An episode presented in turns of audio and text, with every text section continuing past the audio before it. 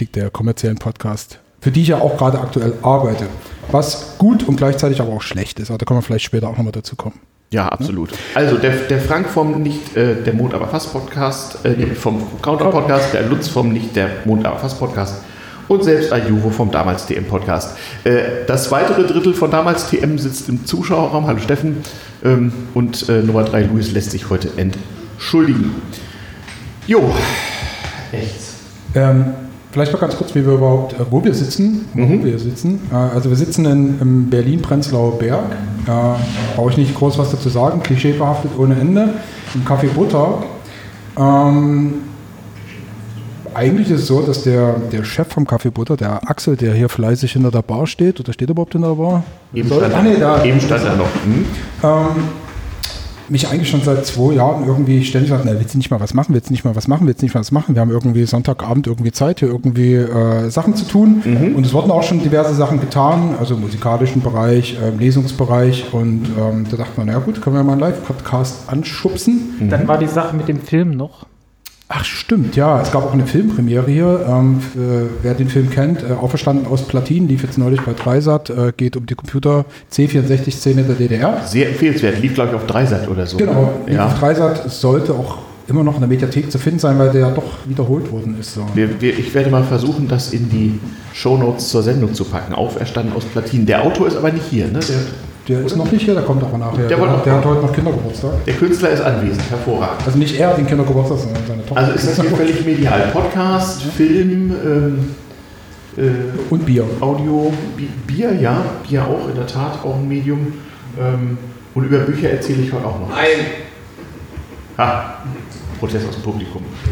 Ähm, ja, ich glaube, sollten wir einfach mal anfangen. Mhm. Äh, ist ja damals ein Podcast über das damals und wie es kam, wie es kam.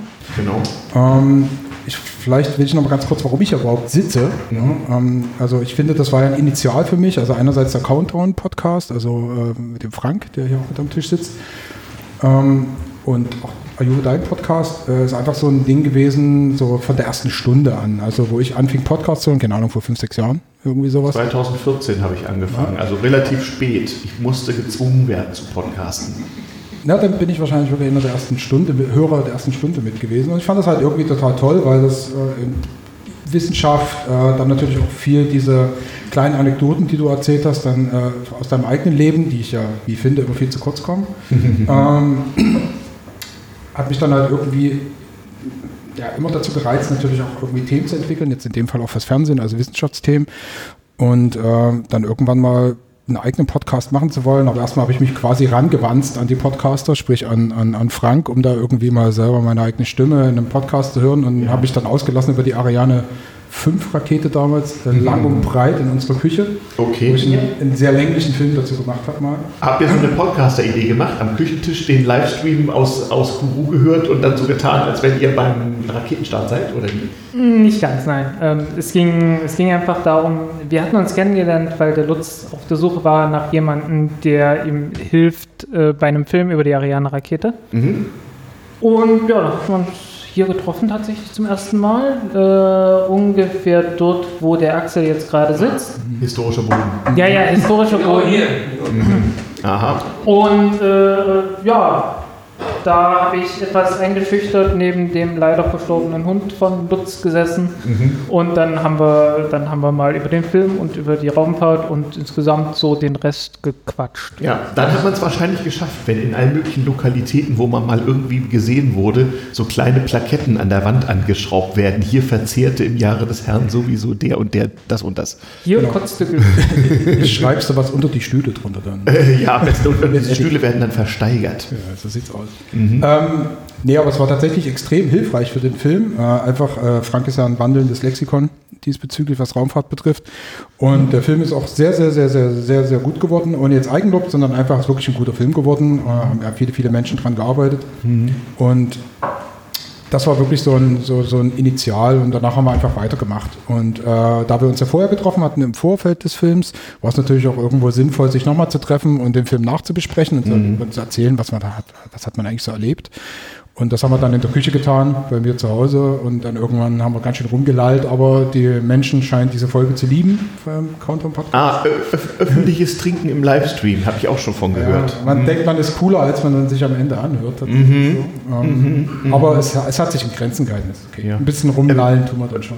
Also jetzt muss ich mal, muss ich mal fragen, also wenn dein sozusagen Ausbildungs- und Berufsmedium Film ist, und ich habe ja auch schon ein paar Dinge gesehen, die du so gemacht hast, ähm, ist das dann nicht irgendwie äh, so für so einen Filmemacher so ein Abstieg in ein rein auditives Medium? Ich frage aus einem bestimmten Grund. Mhm. Ich bin ja zu dieser ganzen Beschäftigung mit alter Technik gekommen über meine beiden Großväter, die sozusagen Nerds ihrer Zeit waren. Und der jüngere von beiden, der war Tonmeister, beim Film allerdings.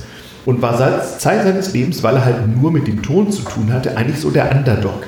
Also er hat sozusagen angefangen, so als der Tonfilm gerade etabliert war, so Anfang der 30er, Mitte der 30er Jahre und hat bis zu seinem Tod 1973 ähm, eben Ton in Fer äh, ja, Film und Fernsehen gemacht. Und da war er eigentlich immer so der, der Typ, der leider auch noch da sein musste. Aber eigentlich ging es vor allem ums Bild und Ton. Naja, muss man halt so irgendwie.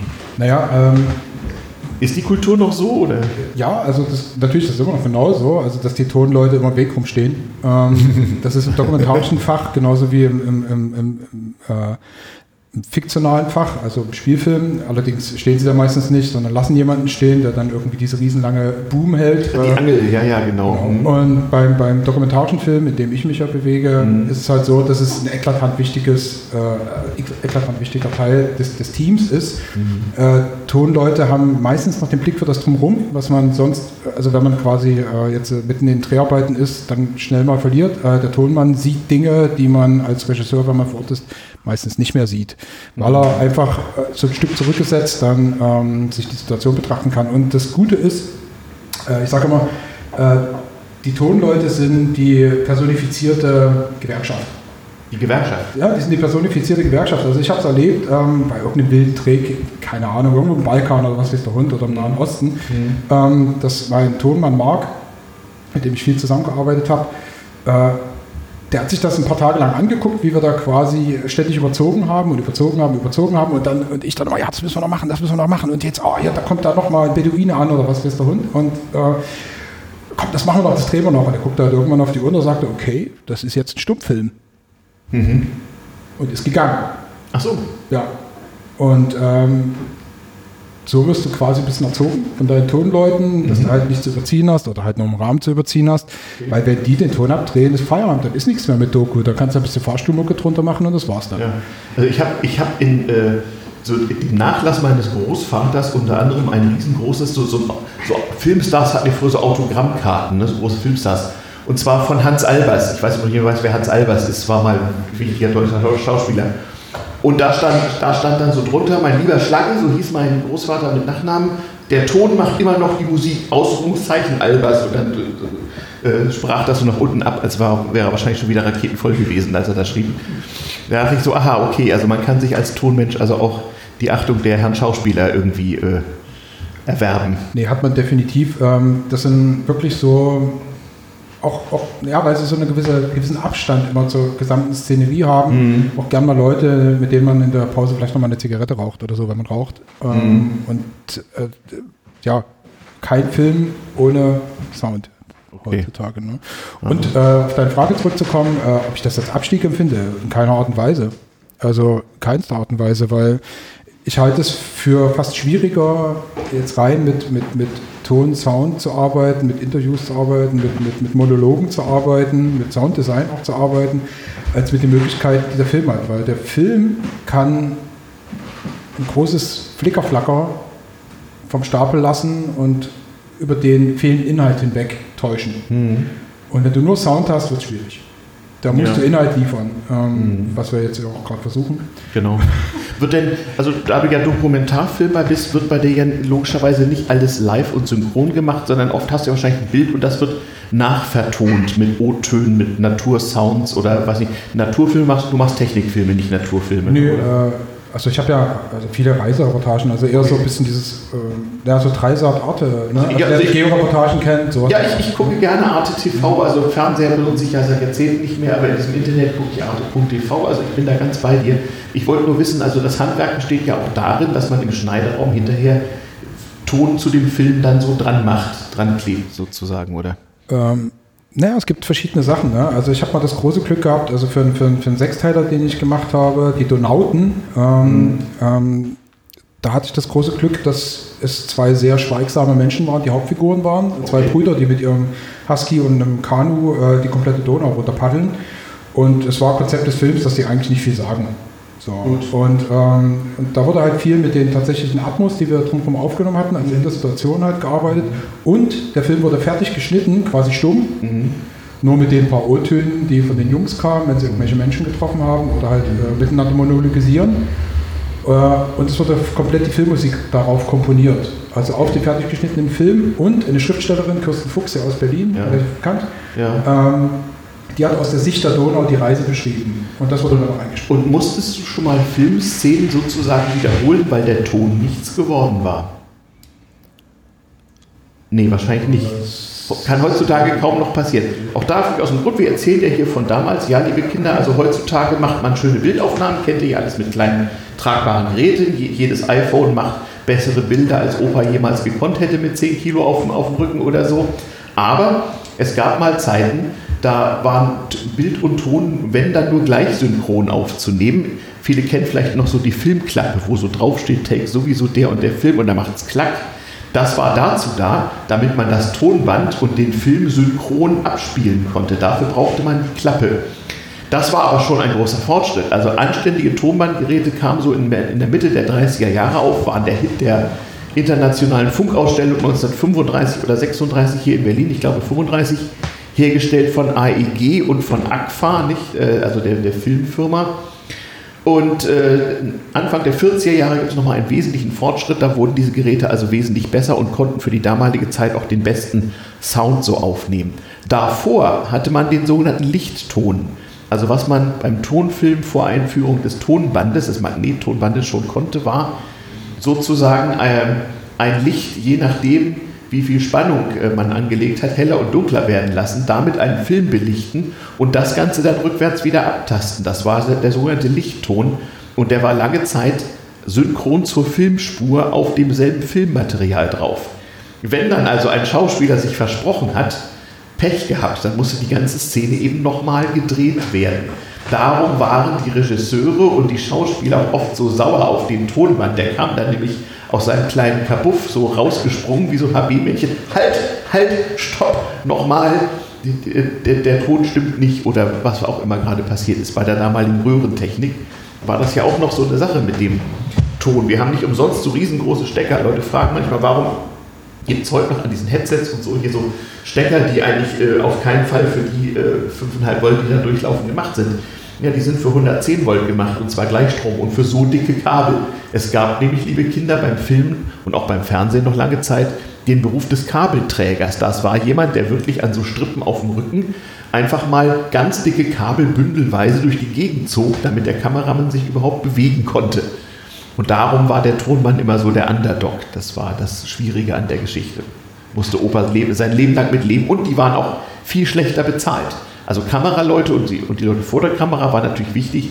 Der Tonmann war irgendwie unwichtig. Das war auch noch so ein Problem. Also reich konntest du mit Ton nicht werden. Tja, Klappe macht man übrigens immer noch zum Teil. Klappe macht man immer noch. Warum, Ja, warum immer äh, noch? Naja, es gibt halt, äh, natürlich gibt es technische Möglichkeiten, also so, so eine Glockitz, die Mhm. dann quasi Ton synchronisieren, die Mhm. Kamera aufzeichnet und der, der Tonmann extern auf seinen Recorder Mhm. irgendwie mitlaufen lässt. Ja, Ähm, gibt auch andere Lösungen, sodass quasi Kamera und äh, Tonequipment synchronisiert werden. Dann stöpselt man die wieder ab und dann laufen die parallel mit den Ja. Timecodes. Läuft dann so ein bisschen auseinander. Mhm. Äh, aber um es einfacher zu halten bei vielen Sachen, einfach äh, Sound läuft, Kamera läuft, äh, kurz ins Bild, einmal klapp, ähm, sodass die Hand gesehen wird von der Kamera Ja. und das hört. Und dann kann man das auch relativ gut anlegen.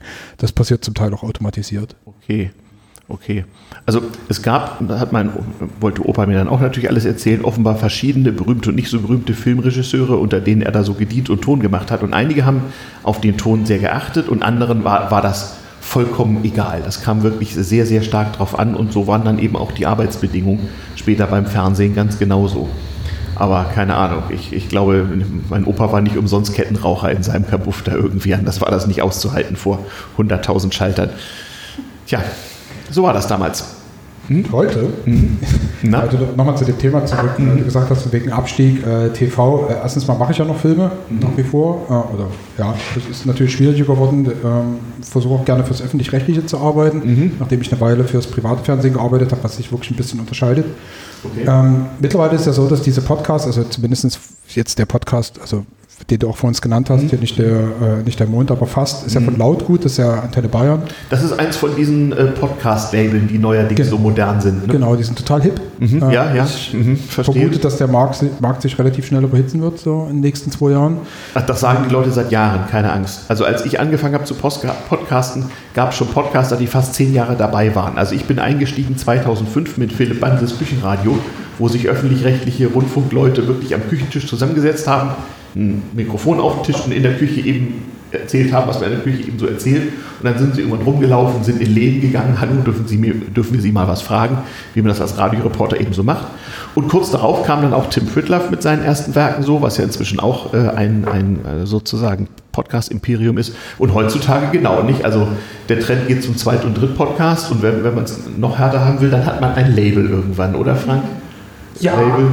Also ich ja nicht. du hast nur einen, ne? oder? Ja, also da ja. musst du den Christopher fragen, weil mit dem mache ich das ja und der ist ja, was Podcasts angeht, ähm, durchaus äh, äh, etwas süchtig geworden und mhm. hat dann irgendwann gesagt, okay, ich arbeite jetzt für einen Podcastladen, ich muss jetzt irgendwie meine, meine Abschlussarbeit noch hinkriegen, mhm.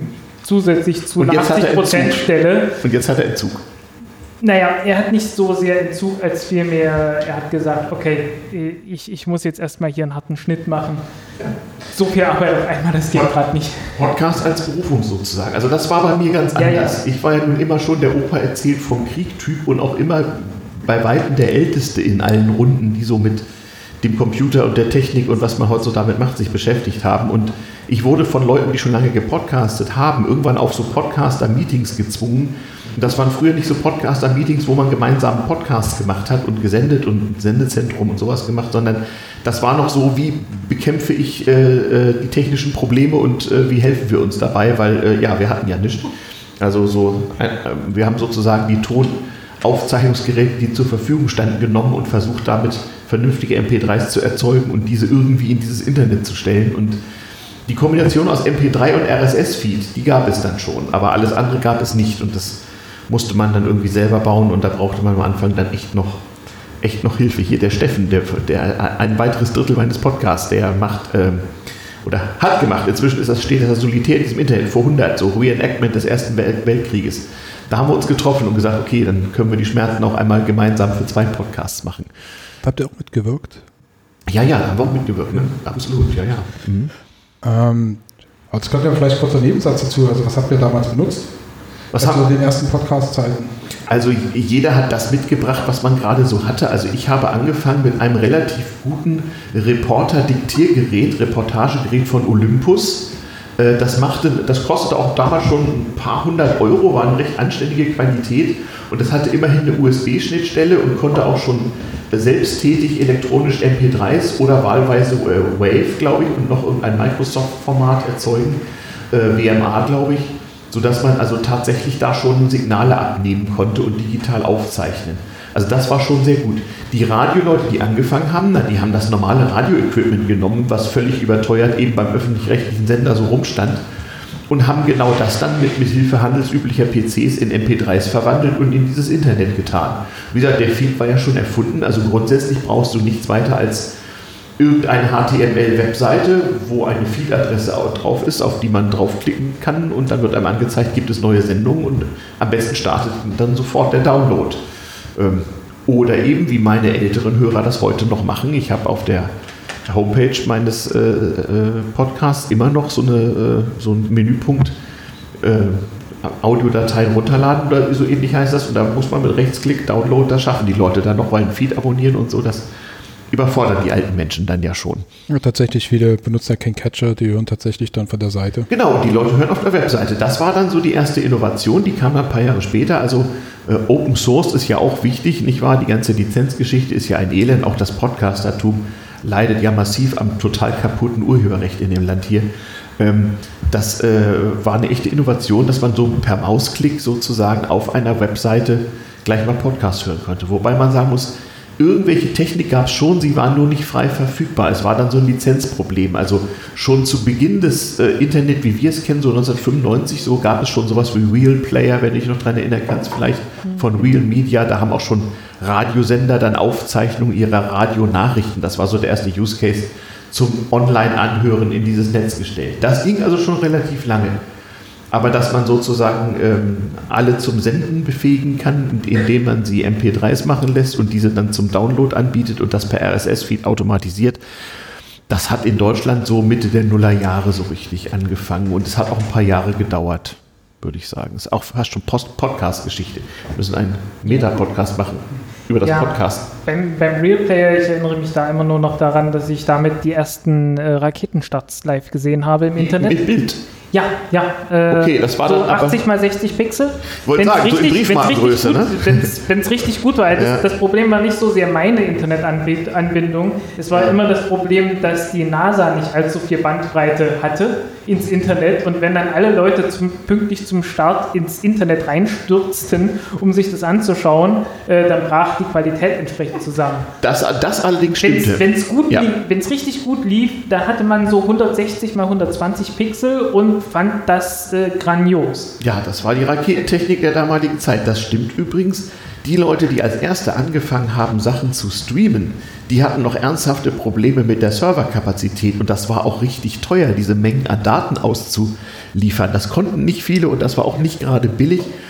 Und als es dann etwas schnelleres drahtloses Internet gab, also als sogenanntes 3D, äh, 3G, nicht, also Third Generation Internet, wann kam das so? 2000. DS 2005, 6 oder so. Ja, Also ich zwei- meine, ja. 99 wurde es ja Mit dem ersten iPhone. Genau, genau, mit den ersten iPhones, ersten Nach iPhone war 2007, 8. Also Moment, das, das erste iPhone hatte es äh, bekannterweise gerade noch nicht. Stimmt, das hatte noch GSM. Berühmterweise. Genau.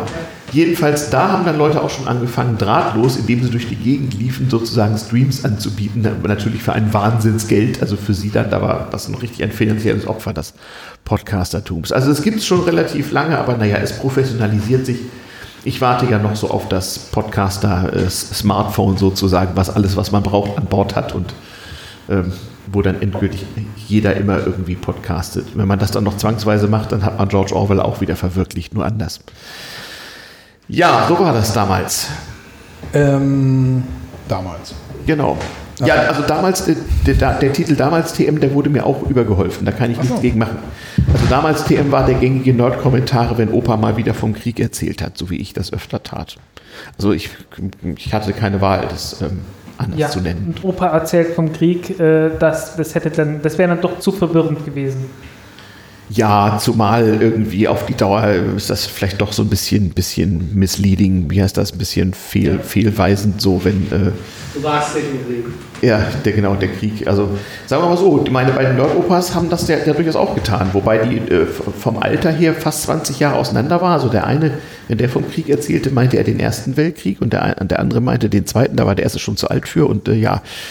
Ähm, nur die Erlebnisse und Perspektiven waren auch recht unterschiedlich irgendwie. Aber natürlich, solche Generationen, jeder erzählt so von dem, was so in seinem Leben am, am krassesten passiert ist. Und das war dann halt eben der Krieg. So wie andere Leute heute von ihrem Mauerfall erzählen. Inzwischen wurde ich schon eingeladen, um vom Mauerfall zu erzählen. Ist ja gerade 30 Jahre rum. Ne? Wir schreiben ja 2019, das muss man ja dazu sagen, weil Podcasts ja bekanntlich noch in 500 Jahren gehört werden, wie ein bekannter Podcaster immer sagt. Ähm, das, äh, ja, das nun zu bannen und äh, einen Sinn darin zu finden und ein sinnvolles Format zu finden, das habe ich nicht systematisch angegangen, sondern in mittlerweile, keine Ahnung, wo wir jetzt sind, 70 Folgen oder sowas, ähm, habe ich versucht, mich da irgendwie ranzutasten, sagen wir mal. Ähm, du warst ja nicht immer Podcaster, kommst ja irgendwo her. Ne? Ähm, Dein Leben vor dem Podcast, war das auch schon ein technisch geprägtes Leben? Technisch geprägtes Leben. Also naja, ich komme natürlich aus, der- aus der Generation, die sich äh, in den 70er Jahren als, als Kind dramatisch gelangweilt hat, ob des mageren Medienangebotes. Also ne, man hatte einen Schwarz-Weiß-Fernseher der Eltern, den man nicht immer benutzen durfte. Da gab es drei oder vier Programme, je nachdem, wo man gewohnt hat. Und in meinem Falle, weil es eben nahe der innerdeutschen Grenze war, ein Programm DDR und drei Westprogramme. Ähm, und obwohl ich in einem verhältnismäßig wohlhabenden, jetzt nicht direkt superreich, aber relativ wohlhabende Eltern hatten, hatten wir daneben zu Hause noch eine Stereoanlage. Da konnte man dann im Radio sich seine Musik auf Kassetten aufnehmen. Das taten wir auch fleißig. Und äh, der DDR-Rundfunk spielte sogar ab und zu mal Musik für den Rekorder, wo man dann also ganze LPs seitenweise einfach aufnehmen konnte. Das DC64 fanden wir ganz toll. Äh, wenn dann die Tonqualität halbwegs war, denn, ne, Wunder der Hochfrequenztechnik, also das Thema Antennenbau habe ich mich äh, nach, nach großväterlicher Beratung noch äh, selber im Versuch und Irrtum irgendwie versucht äh, zu nähern und zu verbessern. Ähm, allein schon, um vernünftiges, starkes Stereosignal zu bekommen, sodass ohne Rauschen und Knistern dann halt äh, die Schallplatte über den Äther äh, auf meine Audiokassette gelangte und dann auf dem Schulhof konnte sie dann getauscht werden. Und Computer, Computer gab es schon, das waren halt entweder die sogenannten Mainframes, also Großrechner, die in großen Firmen saßen, wo dann so ein streng dreinblickender älterer Herr mit weißem Kittel und Krawatte einen anguckte, wenn man irgendwas wollte. Na Junge, willst du dir meinen Computer angucken? Schau mal hier, schau mal da. Ähm, oder aber es gab dann zumindest schon mal an diesen Mainframes angeschlossen mit ganz dicken Koaxkabeln gab es dann so Terminals. Also mein Vater hatte tatsächlich in seinem Büro neben seinem Schreibtisch ein Unix-Terminal, so ein Monochrom-Monitor, erst grün-grün und später so Bernstein, also so hell, hellbraun auf dunkelbraun. Und da konnte man auf so einem Unix-Terminal Befehle eingeben und dann passierte irgendwas und dann konnte er in seiner Firma so die Buchführungskontostände sich so online angucken und wer was wie bezahlt hatte und konnte irgendwelche äh, betriebswirtschaftlichen Berechnungen machen und so und konnte vielleicht auch ein Programm aufrufen, wo man Dienstpläne planen konnte. Also das war dann so, so die IT der damaligen Zeit und dann kam so langsam auf Anlagen der mittleren Datentechnik hieß das. Dann war, war also der, der Computer nicht mehr raumfüllend, sondern nur noch so mehrere Kühlschränke groß und kostete immer noch den Gegenwert mehrerer Luxusautos, war also auch nur in Firmen erhältlich.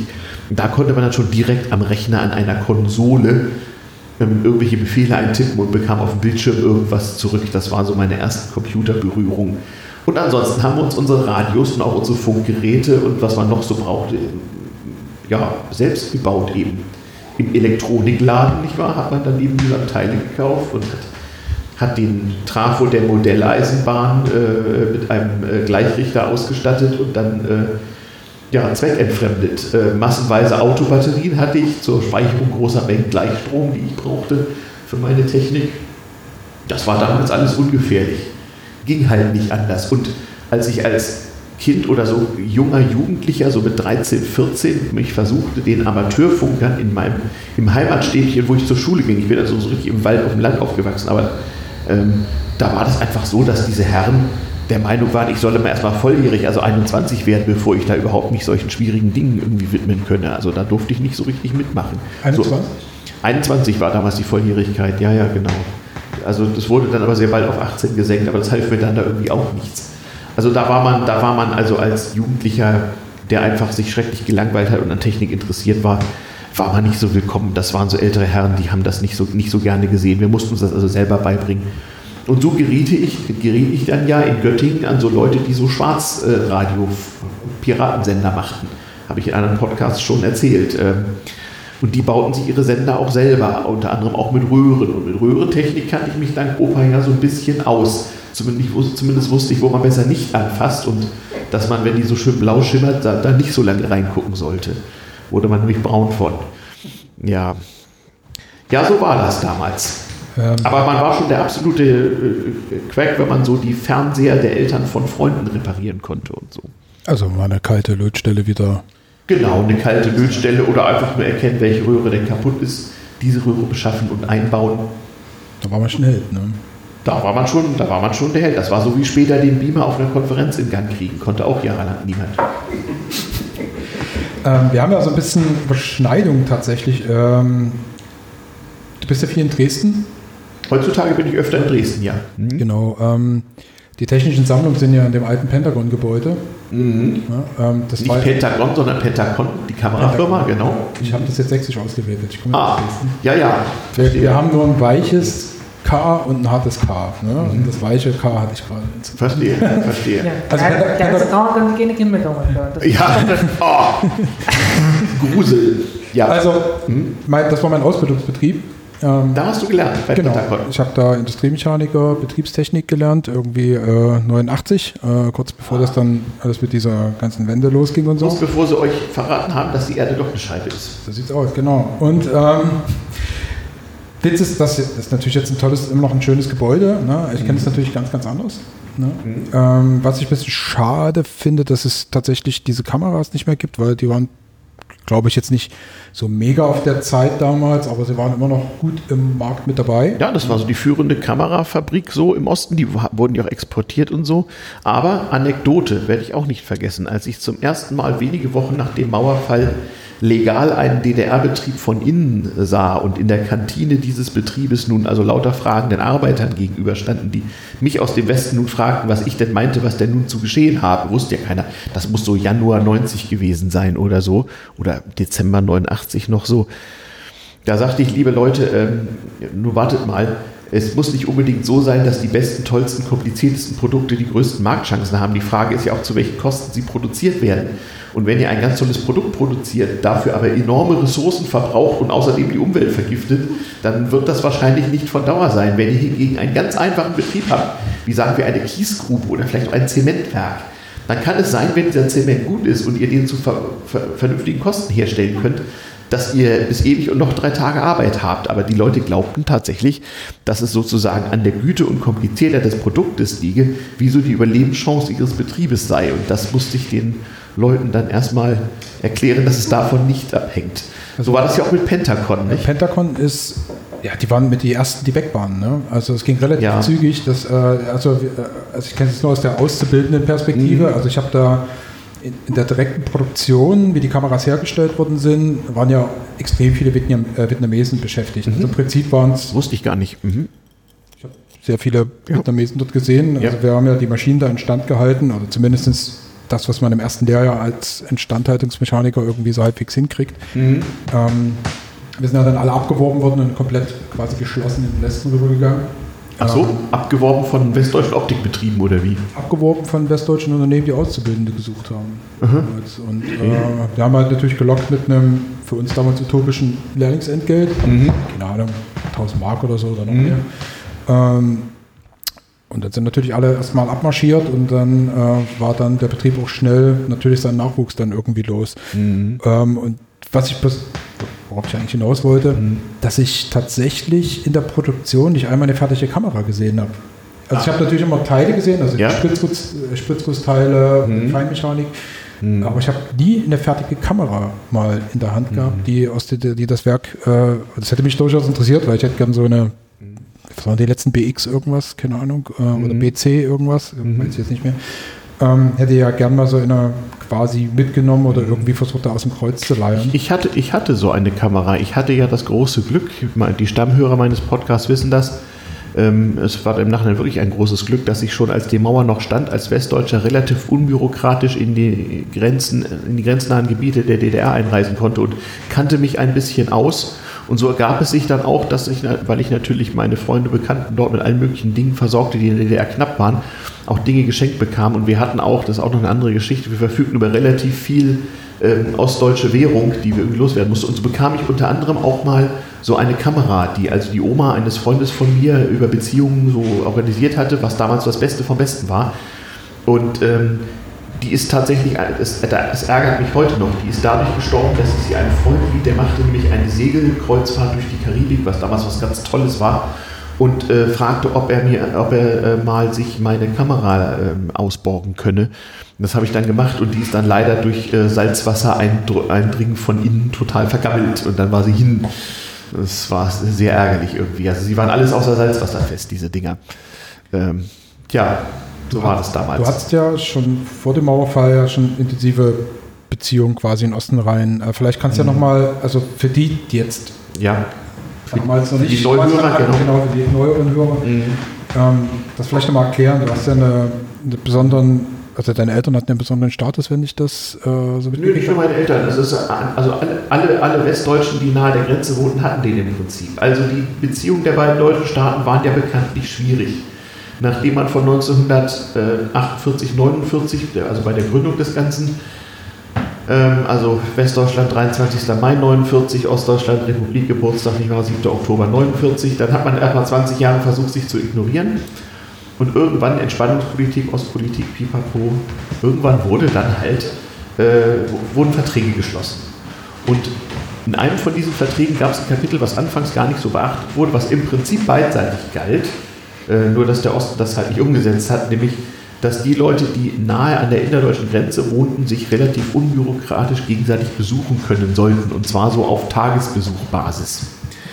Ähm, und im Westen war das so definiert, wenn man seinen Wohnsitz in einem Landkreis hatte, der direkt an die innerdeutsche Grenze grenzte, dann ähm, konnte man auf dem Rathaus im Westen eine Postkarte, so ein Pappformular holen aus der DDR. Da musste man nachfragen, äh, da musste, musste wissen, dass es das gibt. Dieses Formular hatte man auszufüllen und in die DDR zu schicken, und zwar an die DDR-Polizei, die Volkspolizei, in einem der Landkreise auf der anderen Seite der Grenze, ähm, deren Adresse man erstmal rausfinden musste, die man nun zu besuchen äh. Und dann konnte man bis zu sieben Landkreise angeben, die, in denen man denn Besuche machen wollte. Und dann bekam man Wochen später, das konnte man nicht wissen, per Post eben auch wieder eine Postkarte, diesmal aus Ostberlin vom DDR-Innenministerium, Abteilung Volkspolizei, Pass- und Meldewesen. Und das berechtigte einen dann da, dazu, neunmal in die Deutsche Demokratische Republik einzureisen, ohne vorher ein Visum äh, beantragen zu müssen. Man konnte also mit seinem Reisepass, Perser reichte nicht, mit dem Reisepass und dieser Karte einfach so spontan an der Grenze, der bestbewachten Grenze der Welt, nicht wahr, vorstellig werden, übelste Grenzkontrollen, Schikane, sonst wie, aber also man war dann da legal und dann bekam man auf diese Pappkarte den Stempel. Und wenn sie vollgestempelt war mit acht Stempel, dann war das die neunte Einreise, dann wurde sie einem weggenommen, man bekam ja auch Stempel in seinen Pass. Und damit äh, war man dann sozusagen für einen, einen Tag bis 24 Uhr ähm, legal äh, in der Deutschen Demokratischen Republik angekommen. Allerdings musste man aufpassen, wo man sich aufhielt. Erstmal gab es auf der Ostseite so einen 5-Kilometer-Streifen, wo man nicht anhalten durfte, sondern nur durchfahren. Bloß nicht irgendwie ähm, ähm, Dinge machen, die nicht erlaubt waren. Das gab sofort Ärger, wurde auch alles hart überwacht.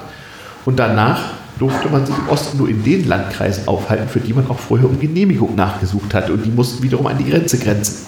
Und dann waren im Osten die Landkreise etwas kleiner als im Westen. Man brauchte also als allererstes eine Straßenkarte, ähm, die einem gesagt hat, ob man auch noch im richtigen Landkreis ist. Das war aber schwierig, denn DDR-Straßenkarten in der Nähe der innerdeutschen Grenze waren natürlich gefälscht, weil es hätten ja Leute fliehen können.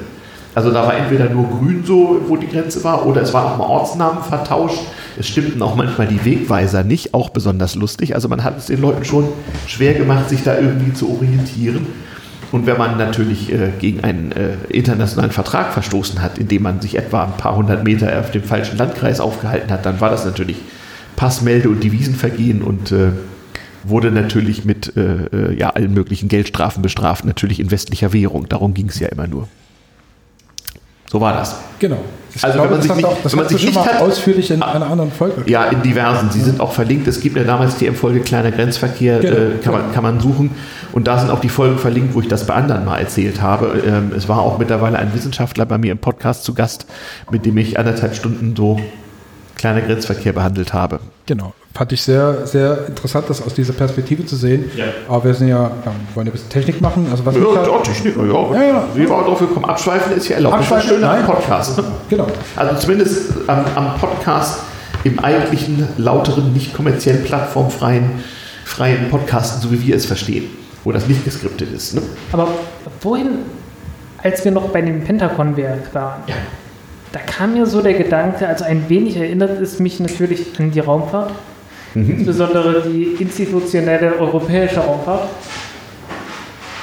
die, ähm, wie soll man sagen, inzwischen einen ähnlichen Ansatz verfolgt. Äh, man ist sich sehr sicher, dass man, dass man äh, auf dem Weltstandard mhm. ist, äh, der Welt, Technik, Weltniveau hieß das. Auf Weltniveau mhm. der Technik ist. Mhm. Ähm, bemerkt dabei aber tatsächlich nicht, dass man doch sich die Kosten und Inflexibilitäten dabei eingehandelt hat, die der Rest der Welt so nicht hat. Okay. Also es ist kein, kein, kein, kein Ostproblem, sondern ein allgemeines Bürokratieproblem. nicht? Ja. Wenn man eine Bürokratie mit, einer kritischen Menge an, an Individuen schafft, dann äh, genügt die irgendwann sich selber. Das kennen wir ja alle so von Universitäten oder Bibliotheken. Ne? Uni ohne Studenten wäre super, Bibliothek ohne Benutzer würde prima funktionieren und auch in jedem anderen Betrieb wäre das ohne Kunden eigentlich alles viel lustiger. Nehme ich jedenfalls an. Ja, Ja, also das war damals auch schon so. So, jetzt waren wir reichlich abgeschwiffen. Wenn wir mal zurückkommen zur... gerade der, der, der Frank noch so ein bisschen rausgekickt. Der wollte jetzt gerade den Bogen zur, zur Raumfahrt. Aber ich war noch nicht ganz weg. Ich wollte eigentlich zur Straßenbahn. Zur Straßenbahn. ah, Nee, Ja, ähm, äh, weil mich das interessiert, ähm, wie sich das jetzt für, für, für einen Jugendlichen oder die jungen Erwachsenen aus Westdeutschland angefühlt hat, wenn jetzt so eine größere ostdeutsche Stadt, also von mir aus Berlin oder so, ähm, über einen kle- kleinen Grenzverkehr reingekommen ist, wie sich so die große Technik, die im Osten quasi genutzt worden ist, also Straßenbahn, Busse, Eisenbahn, ähm, vielleicht auch Flugzeuge, sonstiges, wie sich das so angefühlt hat, waren da so gewaltige Unterschiede da äh, oder hat sich das dann eher bemerkbar gemacht in so dieser verfügbaren Kleintechnik, also was jetzt äh, Radios, äh, Television, äh, Funk, Ähm, Computer betrifft? Also, wenn man, wenn man als technikinteressierter Mensch äh, sich das angesehen hat, und das war ja mein ursprüngliches In- Interesse, also ich hatte einen Freund, der war ein großer Fan von altem Industriedesign und sagte, lass mal in die DDR fahren, die haben da noch viele Dinge, die sind hier seit 50 Jahren nicht mehr in Gebrauch. Und so industrielle Formgebung war so sein Thema. Und das haben wir dann auch äh, gemacht und versucht also alle möglichen äh, neuen und auch gebrauchten Gebrauchsgüter zu finden, die das also repräsentieren. Also bei Verkehr war so im kleinen Grenzverkehr kamst du nur in Kleinstädte. Die hatten allenfalls mal eine Straßenbahn. Straßenbahnen waren im Westen schon zu meiner frühen Kindheit abgeschafft worden, gab es kaum noch. Ähm, Und ja, ansonsten Verkehrsmittel kamen uns vor wie ein Industriemuseum. Es gab natürlich Leute, die fuhren gerne in die DDR, weil man da noch original Dampflok fahren konnte. War natürlich super irgendwie. Also es gab sogar so diese üblichen Trainspotter, wie man sie heute noch kennt, die so Dampfloks fotografiert haben. Und äh, eigentlich durfte man das nicht, weil das Fotografieren bereits eines Bahnhofs war ja das unerlaubte Fotografieren eines militärischen Objektes, was natürlich aus Spionagegründen strengstens verboten war. Also es war überhaupt alles verboten, was äh, man nicht äh, äh, zu Wann, wann war das? Weil ich kann mich. ja, das war bis zum Ende so, Das, bis das, Problem 89. ist, das Problem ist, ich war halt sechs Jahre alt, 89. Ja. Und ich glaube so richtig, also äh, an, an direkt Dampfloks so im Regelbetrieb kann ich mich überhaupt nicht erinnern. Also es gab sie immer noch, sie wurden vielleicht weniger, aber ähm, die Elektrifizierungsquote in der DDR stieg ja erst in den 80er Jahren so richtig an. Äh, Diesellokomotiven gab es viele, aber Diesel war furchtbar teuer, den musste die DDR den Russen ja auch teuer abkaufen. Also hat man fleißig die heimische Kohle, auch die Braunkohle übrigens, in Dampfloks verheizt, also im, im Wesentlichen in Lärm und Gestank umgewandelt, was natürlich ungeheuer beeindruckend war. Ähm, und, und auch super funktioniert hat. Also ähm, die DDR-Reichsbahn war, ob sie teuer oder billig war, weiß ich nicht, weil wir hatten ja zum Geld keine so richtige Beziehung äh, zu diesem Ostgeld. Aber ähm, das, das funktionierte. Also es, es war halt alles so ein bisschen wie früher. Ne? Man, man musste noch so richtig nicht am Automaten, sondern so an einem Fahrkartenschalter eine Fahrkarte erster oder zweiter Klasse nach da oder da kaufen. Der Preis richtete sich allein nach den Kilometern, alles andere war vollkommen egal. Die Fahrkarten waren so kleine Pappkärtchen, so in doppelter Briefmarkengröße, so, die wurden dann gelocht mit einer Lochzange vom Schaffner. Ja, und äh, es war so ein bisschen so wie, wie das äh, Bahnfahren so zusammen mit Oma und Opa 1969 live zugeschaltet so. Aber ansonsten m, den Technologiesprung, dass man jetzt nicht mehr klargekommen wäre, den gab es nicht. Man musste sich als Westdeutsche halt an so ein paar Sachen gewöhnen, die anders waren. In einer Planwirtschaft wurde eben zum Beispiel im Schreibwarengeschäft alles verkauft, was aus Papier war. Also hat man auch Papiertaschentücher im Schreibwarenhandel gekauft. Eigentlich ganz logisch. Nur halt eine andere Logik, als wir sie so kannten. So. Ja, so war das. Ich wollte dir gar nicht so sehr reingrätschen, Frank. Ja, ja, aber klar. das wollte ich gerne noch loswerden, ob, wie, wie dieser Eindruck halt war. Ja, es, es hat mich halt einfach bloß, also in, in dem Moment hat mich das wirklich daran erinnert, ähm, weil halt gerade in der, in der Raumfahrt gibt es Menschen, die unheimlich stolz auf das sind, was sie geleistet haben. Ähm, was sicherlich von der Ingenieursleistung her, das, das will ich auch gar nicht schlecht reden, das ist wirklich gut, aber was soll man sagen? Ähm, die, äh, das, das Resultat, was am Ende rauskommt, ist halt extrem überteuert. Ja, aber das, das schließt sich ja immer nicht. Da bist du genau bei dem Problem, was Ja, wir jetzt gerade wieder diskutieren, nicht? Was ja in den letzten Jahren auch zum Teil mit Absicht, zum Teil, weil weil es an der Zeit ist oder weil vielleicht auch die Leute langsam sterben, die es noch so richtig live erlebt haben. Die Leute, die auf ihre Leistung eben auch stolz waren und dann irgendwie feststellen mussten, dass sie sie in einer Volkswirtschaft erbracht hatten, die so richtig keine Werte schaffte, sondern eigentlich nur welche verzehrte, dass die natürlich sehr frustriert waren, vor allem wenn sie es dann auch noch auszubaden hatten in Form von plötzlicher Arbeitslosigkeit. Also ich kann mich schon noch daran erinnern, wie das 1990 so war mit den Leuten, die so in dem Alter sind wie ich jetzt, so Mitte 50 und denen vollkommen klar war, dass sie es zu nichts mehr bringen würden im neuen Staat, weil ihre bisherige berufliche Karriere am Ende war und äh, für die Rente waren sie ja doch noch etwas zu jung. Da gab es so einige. Es ist, ist jetzt drei Viertel von denen sind trotzdem ganz gut über die Runden gekommen, aber ein Viertel halt nicht. Und solche habe ich getroffen. Und die konnten da nichts für. Ähm, passt ein bisschen zu den, es gibt ja diverse Podcasts, die sich auch gerade mit, ähm, wie Computertechnik in der DDR äh, gebaut Ja, worden ja, ist. ja, ja. Nein, nein, nein, nein, gibt es eine ganze Menge und auch sehr interessante Sachen. Ähm, und es waren ja auch viele fähige Leute. Ich habe selbst in einer Familie Menschen, die bei Robotertron gearbeitet haben. Hm. Ähm, weil es war am Anfang mal, also dieser, dieser Auferstanden aus Platinenfilm, den er Folge gemacht hat, ne, für Dreisat, ähm, der bezieht sich ein bisschen auf diese C64-Szene in der DDR. Also die pff, im Prinzip hauptsächlich Spiele kopiert haben äh, und eben natürlich auch Sachen selber programmiert Und C64 aus dem Westen im Osten hatten. Ganz genau. Die gelangen ja durchaus in den Genau. Gelangen Und durchaus konnte, konntest du ja im Osten im ANV kaufen für, keine Ahnung, Ja. 6.000, 10.000 Mark oder irgendwie so. Also Ostmark. Horrendes Geld. Genau, also dafür hast du eine Pappe gekriegt, also Trabi, Mhm. ne, im Zweifelsfall.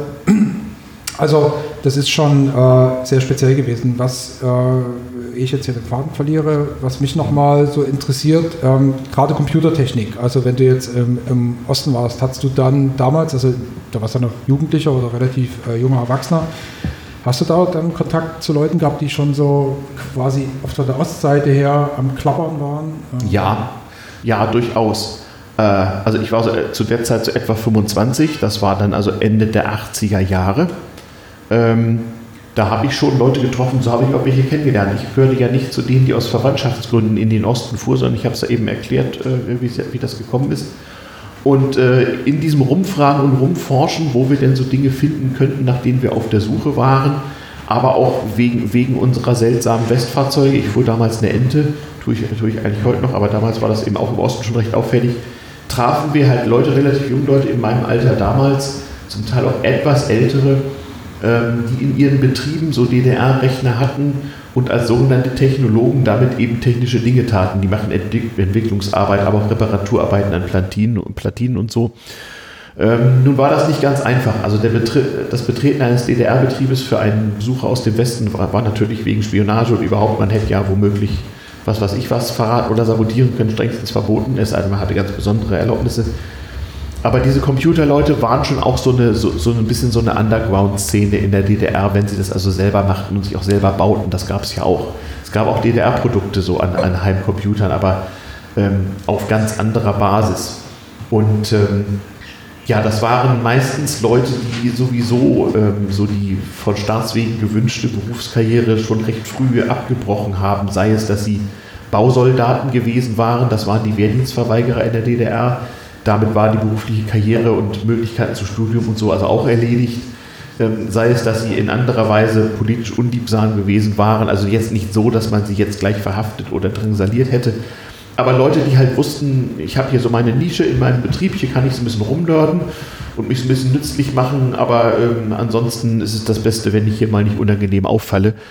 Ähm, ich hatte also zwei Bekannte, die, die arbeiteten in einem Motorenwerk in so einer, Bar wirklich so in einer Baracke am Rande des Betriebes, äh, belichteten und löteten sie an so Platinen rum und machten also Steuerungselemente für diese Maschinen und reparierten diese auch.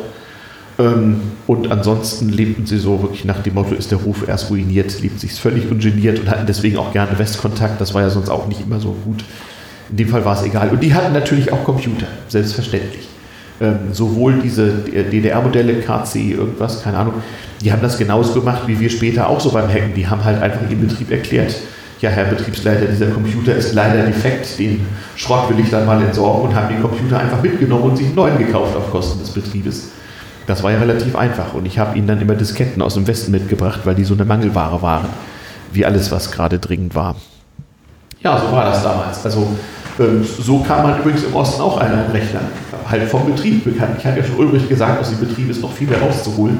Die Leute holt noch aus dem Betrieb raus, was geht. Das ging auch mit Computern, nachdem man sie vorher für defekt oder abgeschrieben erklärt hat. Da wären wir tatsächlich auf diesen KC87 äh, so von 7, 1987 an, also wo ich dann äh, ESP hatte. Das KC für Kleincomputer, soweit ich weiß. Vermutlich, ja. Ja, eigentlich Ja. hat man ja aus dem Computer noch mit K geschrieben, aber nein. Genau, KC, ja. Und ähm, das äh, gab, es gab ein Schulfach ESP, hieß das, ich glaube, Einführung in die sozialistische Produktion. Genau. Hat nicht zu verwechseln mit PA für die Ossis. Ähm, Genau, genau. Ähm, das war dann produktive Arbeit, da musste man dann irgendein Fließband stehen oder so. Ähm, Genau, damit man mal sehen sollte, wie so die Werktätigen so den Wohlstand des Volkes mehren Na, wie sie ihren Tag rumkriegen hauptsächlich. oder ihren Tag rumkriegen, wenn mal wieder nichts zu tun war. Ja, das gab es auch, ich weiß. Schraubenschlüsseln, Weitwurf gemacht. Naja, ähm, nee, aber ESP und da haben wir tatsächlich Steuerungstechnik und Programmieren äh, gehabt, äh, was dann für viele auch so ein Initial war, dann nochmal sich für andere Computer zu interessieren, die dann vielleicht ein bisschen mehr Leistung hatten. Ähm, ich will noch mal ganz kurz zurück. Äh, irgendwann hast du mal in irgendeiner Folge erzählt, da hätte ich irgendwie total gern mehr erfahren, dass du irgendwie noch Zeit in Japan warst, als, als Jugendlicher oder als Kind. Nee, nee, nee, nee, äh, das, ist, das, das ist früheste Kindheit. Da habe Ah, ich auch okay. eine ganz dunkle Erinnerung. Mein, meine Mutter arbeitete für eine japanische Firma. Ah, ach so, okay. Ja. So kam das mal. Ich, ich habe überlegt, also in so Klimazeiten ist das immer so eine Frage. Ich würde gerne noch mal nach Japan und mal sehen, wie es da heute aussieht. ich auch. Ne? Ja, aber äh, nee, also mit Technik und so, äh, das Einzige, was also damals, also das war jetzt aber wirklich so früheste Frühkindheit, so Ende der 60er Jahre. Da war man so im Kindergarten und in der Vorschule der Chef, wenn man so ein kleines japanisches Radio hatte mit Transistoren, was nur so groß war. Das war so ein so Made on Moon, ja, so ein, ein technisches Gerät, was es eigentlich nicht geben konnte. Aber ansonsten war das damals noch nicht, überhaupt war, waren japanische Waren noch nicht so weit. Es war ein furchtbar armes Land und in vielen Dingen noch sehr rückständig. Das ging dann gerade los und nahm dann in den 70er Jahren einen enormen Aufschwung mit japanischen Elektrogeräten zum Beispiel. Ja, irgendwie so Klein- und Leichtindustrie, damit fing es überall an. Erst in Japan, dann später auch in Korea und so weiter, Mhm. Taiwan. Äh, und irgendwie dann, dann, dann ging das alles relativ äh, schnell, meistens auch gefördert dadurch, dass man einen relativ korrupten Zirkel von relativ wenigen Großunternehmen äh, hatte, so Mitsubishi, Samsung, also Ja. Samsung, Korea, was weiß ich, also äh, die sich dann doch um das, um das Land sozusagen gekümmert haben in Stellvertretung für die Regierung. Ja, wie das immer so ist. Mit irgendwas muss man ja anfangen. Ja, so war das damals. Kurzes Durchatmen. Ja, ja, ja. Ähm, Kein Problem. Wir sind Wir sind ja hier Auch noch eigentlich gut in der Zeit. Wir müssten eigentlich was trinken jetzt. Also ich habe hier eine Flasche Wasser immerhin. Muss mal ganz kurz Ja, ja, nehmen hier. das, Problem der, das ist das Problem der Technik hier, Genau. weil ähm, Also merkt euch, nicht wahr, wenn wenn man viel Technik auf einem Tisch ausbreitet, dann haben Getränke auf diesem Tisch nichts zu suchen, es sei denn, sie sind hermetisch verschlossen. Genau. Aber das geht ja irgendwie. Ich will ja ein bisschen äh, auf dir was ein bisschen rumhacken, Ja, mach. wenn mich das wirklich interessiert, ähm, wie, wie sich das so entwickelt hat mit diesem, mit diesem Podcast. Äh, hast du einen technischen Beruf oder, oder einen Beruf, der, der, der das quasi mit gefördert hat, diese, diese, diese Lust und diese, diese Freude an alter Technik, an aktueller Technik, an, an, an der Zukunft, die damals vielleicht irgendwie in der Technik mitschwang? Hat sich das irgendwie durchs Leben gezogen? Das ist wirklich so Hobby? Nein, nein, nein. Also es ist nicht so, dass ich irgendwann beschloss, Technikhistoriker zu werden oder sowas. Ähm, ich habe ganz normal Abitur gemacht an einem naturwissenschaftlich-technischen Gymnasium, wo es auch eine Ama- Amateurfunk AG gab, wo ich natürlich erstmal nicht rein durfte, weil ich noch nicht in der 10. Klasse war. Also ich war immer so der, der etwas früher als die anderen drauf gekommen ist und immer nicht mitmachen durfte. Also habe ich es halt selber gemacht und habe mir dann halt auch eben ja, CB-Funkgeräte gekauft und verändert und getunt, damit die Reichweite höher wurde und dann konnte ich mich mit Gleichgesinnten unterhalten, weil sich treffen war dann auch nicht so einfach, gab ja kein Internet und Telefon war furchtbar teuer. Ähm, wir haben natürlich auch Möglichkeiten gesucht und gefunden, gratis oder auf Kosten anderer zu telefonieren, klar. Ähm, ich hatte auch dann so ein bisschen Kontakt zu dieser Mailbox-Szene, wo man so mit, mit selbstgebauten Modems sich dann so auf andere Leute Computer Daten hinterlassen hat. Da konnte also der Vorläufer der E-Mail schon mal ein paar Tage dauern. Ähm, aber es ging irgendwie und jede Art von Kommunikation war ja wichtig, weil, naja, so als äh, Land- und Waldbewohner wie ich, ähm, wenn man jetzt nicht sehr genügsam war und sich mit Lesen, Schachspielen und Briefmarken sammeln irgendwie äh, geistig über Wasser halten wollte, dann Das hätte noch Moped nehmen können. Moped, ja, klar, hatte ich natürlich auch, überhaupt keine Frage, aber, da, aber nur so als Transportmittel.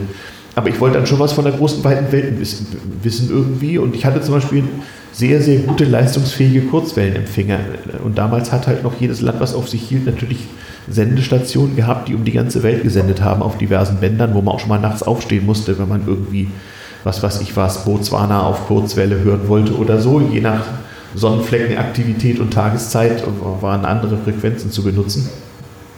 Das hat man schon gemacht. Es gab auch damals schon Bildungsangebote im Radio. Also es gab durchaus so Elektronikkurse und sowas im Radio.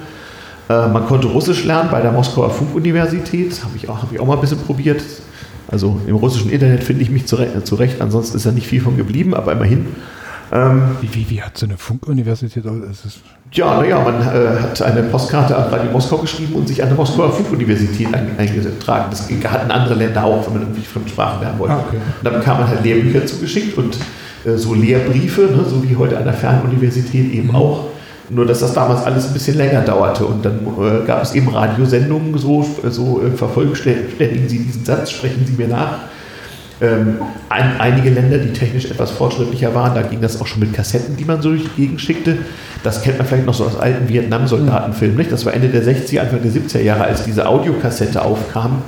Da war ein ganz großer Hit äh, nicht nur so Musiktausch auf dem Schulhof oder auch Mixtapes für die Freundin und so, sondern dass man sich so eingesprochene Audiobriefe geschickt hat. Also die Amerikaner haben immer ihren Soldaten in Vietnam das so geschickt und rückwärts auch. Familienaufzeichnungen. Genau, so weiß man überhaupt nur recht, recht viel von diesem Krieg, weil man halt Original-Tonaufnahmen sozusagen aus dem Dschungel hatte, die dann halt nach Amerika geschickt wurden, so mit der Feldpost. Sogar ein Film, der sich ausschließlich damit befasst. Genau. Nicht auf den Namen. Genau. Aber das war also ein gängiges Gerät und eigentlich jeder Jugendliche im Westen und auch die meisten im Osten hatten einen Kassettenrekorder. Das war einfach wichtig. Das hatte man. Also auch meine Ostbekannten hatten selbstverständlich so einen RFT-Radiorekorder irgendwie, wo man ein Mikrofon anschließen konnte und irgendwas aufnehmen. Ja, irgendwie so ein, so ein kleines eckiges Ding hatten wir auch, was jo. man halt so auch ja. im, im, im, Batteriebetrieb, mit Batterien, genau. die natürlich immer, immer leer waren. Mhm. Irgendwann kamen dann so diese Nickel-Cadmium-Batterien auf, ja. dann ja ein klein wenig wieder aufladen konnte und innerhalb weniger genau. Stunden hatte man dann. Also ich glaube, naja, also weniger Stunden. Also ja. wenn man Glück hatte, mal eine Stunde Betrieb gehabt, bis man sie dann wieder zehn Stunden aufladen durfte. Also im Grunde ist es immer dasselbe. Es war, es war der Drang zur Kommunikation, der Drang zur Unterhaltung, ein bisschen auch der Drang zur Bildung ähm, im, im weitesten Sinne.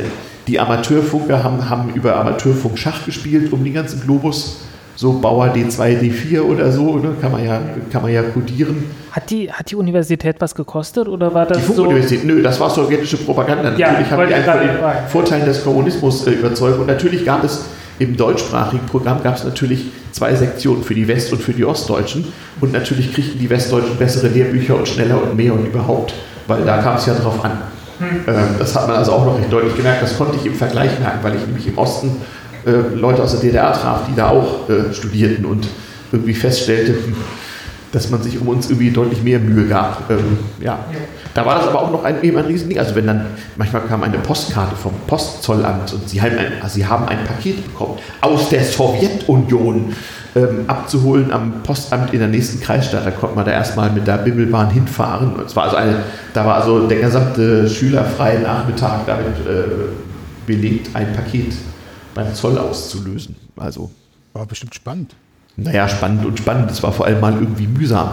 Also die Abwesenheit von Internet und anderen Dingen führte wirklich dazu, dass du dir einfach deinen halben Tag mit irgendwelchen Mist verbracht hast. Wir haben Schülerzeitungen auf Kopiergeräten selbst kopiert und geheftet, gestanzt, gemacht und getan. Wir hatten und ja heutzutage, heutzutage gucken wir YouTube oder irgendwie ja. Twitter oder ja, war ja was für ein Scheiß. Nee, hatten wir ja nicht. Okay. Ähm, ja, ist jetzt nicht so, dass das produktiv wäre, was wir heutzutage so tun. Es ist nur muss anders ja nicht, Muss ja auch nicht produktiv sein. Und wie gesagt, Unterhaltung, Bildung, Kommunikation, im weitesten Sinne. Aber wie hat sich das dann für dich äh, weiterentwickelt? Okay, also hast du als Jugendlicher dann die Welt rausgelauscht und ein bisschen kommuniziert. Genau.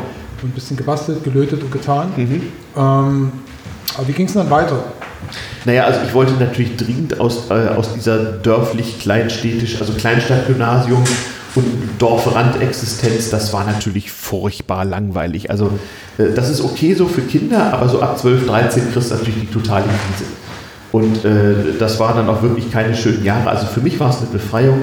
Ich bekam mit 16 äh, äh, von, von meinen Eltern zum Geburtstag einen Vespa Motorroller und zwar den damals größtmöglichen. Und eine meiner ersten Aktionen war, mit dem Ding erstmal in drei Tage Reise nach Italien zu fahren. Ich wollte mal dringend irgendwie raus. Also wirklich dringend.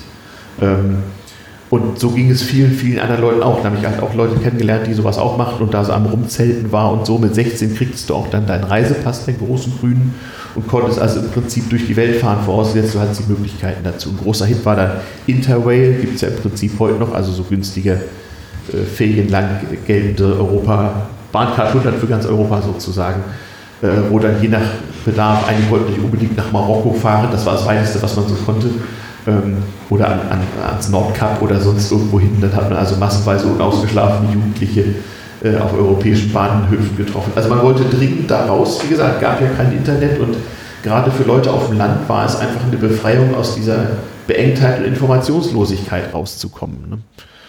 Ähm, und dafür war halt auch die Technik eine Möglichkeit, aber man war schon ein bisschen Außenseiter. Also wenn man so hart so viel Technik benutzt hat wie ich, ich war wohlgemerkt nicht unbedingt so der große Streber in technischen Fächern, das kann ich jetzt nicht sagen.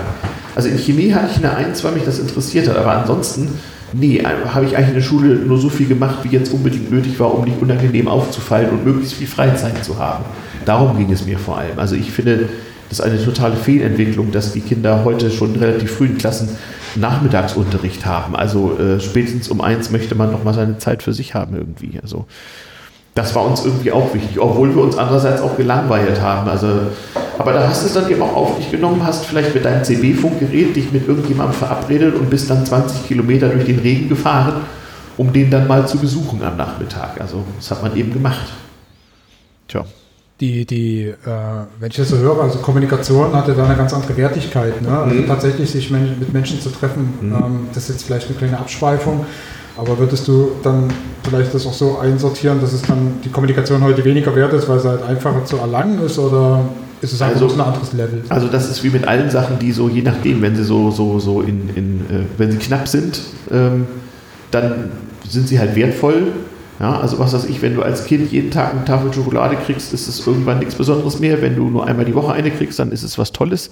So ist das mit vielen anderen Sachen auch und so ist das auch in dem Ausmaß ähm, irgendwie an der Welt da draußen teilzunehmen oder aber sogar sich der Welt mitzuteilen. Das war ja was ganz Besonderes, was Unerhörtes, das wurde auch hart verfolgt. Also es hat mich schon beeindruckt, wie die Älteren, also die jungen Erwachsenen, und für mich war, für so einen 13-Jährigen ist ja ein 24-Jähriger uralt, also es hat mich schon überrascht, wie hart die verfolgt wurden, die Leute, die da so illegale Radioprogramme äh, ausgestrahlt haben. Also da, der, das waren wirklich Verfolgungsjagden vor den Funkmesswagen der Deutschen Bundespost so. Wir haben dann so lustige Koffer gebaut, wo so zwei Autobatterien drin war und ein Sender und eine Zeitschaltuhr und ein Kassettenrekorder, damit man remote irgendwo diesen Koffer verstecken konnte, eine Antenne in den Bäumen verstecken und dann so auf Zeitschaltuhr das Piratenprogramm absetzen. Und kurz bevor die Batterien leer waren und womöglich man angepeilt werden konnte, ging das Ding dann wieder aus. Und dann war immer die Frage, wann trauen wir uns das zurückzuholen? Äh, und liegen der vielleicht irgendwie auf der Lauer oder so. Ne? Das gab es dann also auch, irgendwelche Postbeamten unter Tarnnetzen, die dann so aus dem Wald hervorgehirscht kamen. Halt, bleiben Sie stehen, halt, halt. Das hat uns natürlich wenig beeindruckt. Postbeamte unter Tarnnetzen. Ja, selbstverständlich, ja. ja. ja. ja. Die hatten dann auch keine, keine gelben, sondern graue Postautos. Mhm. Ähm, dieses Leben damals, ne? Mhm.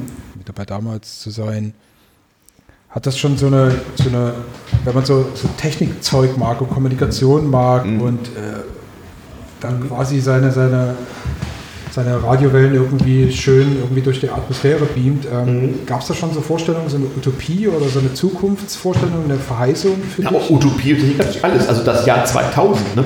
Also ne, wer, wer, wer, also wer also nicht sozusagen ordnungsgemäß an, diesem, an dieser Technik teilnimmt, dem war natürlich ähm, wie der Schriftsteller Peter Glaser es mal schön ausgedrückt hat, der Zugang zu Kuppelstädten und Schwebegleitern war einem natürlich hinkünftig verwehrt, wenn man sich da nicht verdient gemacht hat um die Technik. Also wir glauben natürlich, dass wir spätestens im Jahr 2000 äh, mit Hilfe irgendwelcher äh, äh, durch Störung der Gravitationsausbreitung angetriebenen äh, Geräte durch die Lüfte schweben würden, ist ja klar. Also ähm, man dachte halt so, dass die, dass die, die Zukunftskurve wesentlich steiler verläuft als heute. Gleichzeitig äh, gab es natürlich so ein paar Probleme. Man wünschte sich immer eine atomwaffenfreie Nacht. Ne? Also so der Atomkrieg stand ständig unmittelbar bevor und der Zustand der Umwelt war auch erheblich schlechter als heute. Vor allem die Luftqualität Äh, und zwar auch im Westen. Ähm, und das wurde aber langsam besser, sodass man also dachte, naja, im Jahr 2000 da, wenn wir mal groß sind, dachten wir so als Kinder, dann wird das alles ganz toll.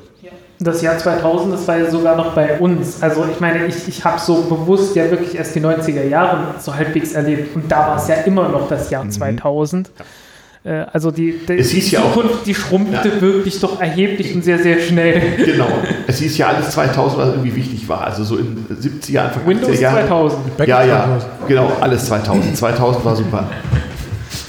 Ähm, hat, das, hat, hat sich da ein bisschen beflügelt dann, also 89, du warst ja dann schon in einem, in einem Alter, wo man ein bisschen Überblick über die Welt hatte. Ähm, Na, ich war noch Student. 89, ich hatte erst mal eine Lehre gemacht, gearbeitet, ich hatte etwas später angefangen zu also ich war noch Student, also insoweit, ja, Überblick, ja, ja, ging so. nee, aber hat das dann quasi diese Gedanken in der positiven Zukunft eher beflügelt oder hast du dir damals schon gedacht, ah, na, mal gucken?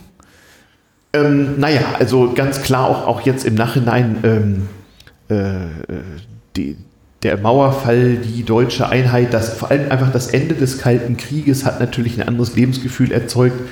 Dann die Geschichte, wir, wir kennen das alle so, diese Narrative vom Ende der Geschichte und alles wird besser, weil das ganze Wettrüsten ist nicht mehr nötig. Also wir werden, wir werden jetzt alle in Wohlstand schwelgen, weil wir ja nicht mehr so viel Geld für Waffen ausgeben müssen und sowas alles. Ähm, das gab natürlich einen gewissen Optimismus, überhaupt gar keine Frage.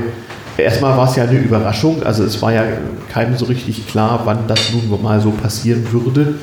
Ähm, dass das irgendwie alles nicht so weiterginge, war uns schon klar, also umwelttechnisch, atomtechnisch und auch kalter kriegsmäßig, aber wie das enden würde, wusste ja niemand und dass es so schnell geht, wusste anfangs auch keiner. Und irgendwann war es dann da und man musste irgendwie damit klarkommen. Und das damit klarkommen, das war für mich dann höchst konkret. Ich musste schleunigst sehen, dass ich irgendwie mein Examen zusammenkriege.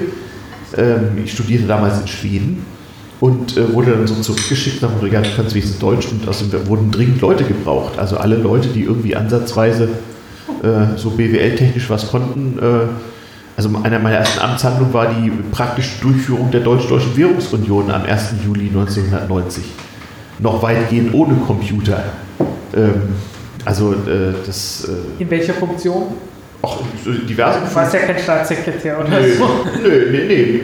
In der Funktion der Fußtruppen, die sehen mussten, wie man das organisiert kriegt, dass plötzlich man in einem ganzen Staat die vorhandene Währung einzieht, eine neue ausgibt und alle Konten umstellt. Also ich kann mich erinnern, ich habe mal in einem äh, in, so im, im Gasthaussaal von so einem Dorfgasthof irgendwo im heutigen Sachsen-Anhalt riesige Endlos-Computerausdrucke mit Kontensalden an die Wände genagelt und geklebt und habe dann da mit Taschenlampe und, und, und äh, tragbaren Computer, also von Laptop war noch kein Rede, es war halt ein Henkel dran, ähm, habe dann da versucht, die Kontodifferenzen irgendwie hinzukriegen und am Ende fehlten dann noch anderthalb Millionen, die irgendwie nicht stimmten. Das war dann auch egal. Das wurde dann ausgebucht. Also da war man großzügig.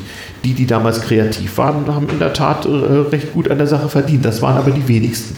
Es haben tatsächlich Zehntausende von Menschen wochenlang buchstäblich Tag und Nacht 24-7 gearbeitet, damit am 1. Juli irgendwie die Volkswirtschaft weitergeht, so geldtechnisch. Ging dann ja auch. Also, ja, das war dann ein großes Abenteuer. Also unter provisorischen Bedingungen bei ziemlich kaputten Verkehrswegen so, fast ohne Kommunikation. Telefonieren war ja ein Abenteuer in der DDR so, hat man dann halt äh, das trotzdem irgendwie organisiert. Und es hat, hat funktioniert. Also da hatte ich aber auch so ein Gottvertrauen. Meine Großväter hatten mir erzählt, mit wie wenig sie früher das auch hingekriegt haben, dass auch mit Dampflok und Telegraph so ein Brief in einem Tag quer durch Deutschland gekommen ist. Also wird das jetzt ja wohl auch möglich sein. Naja, das ist heutzutage schon ein größeres Problem. Ja, weil es, weil es nicht mehr so nötig war. Aber Ja. zu der Zeit, als so der, der Papierbrief die wesentliche Kommunikation war, da wurden in, in äh, Kleinstädten zweimal am Tag und in Großstädten dreimal am Tag wurde Post zugestellt. Also da kam der Postbote mindestens zweimal. Weil war ja wichtig, musste ja schnell gehen. Und ähm, ich habe eine Weile lang auch mal so aus Langeweile und Verzweiflung so ein bisschen Briefmarken gesammelt. Damals hatten Briefe hatten ja auch einen Eingangsstempel, also es wurde die Briefmarke abgestempelt beim Ausgangspostamt und beim Eingangspostamt wurde nochmal ein Stempel, meistens hinten drauf gemacht, dann konntest du sehen.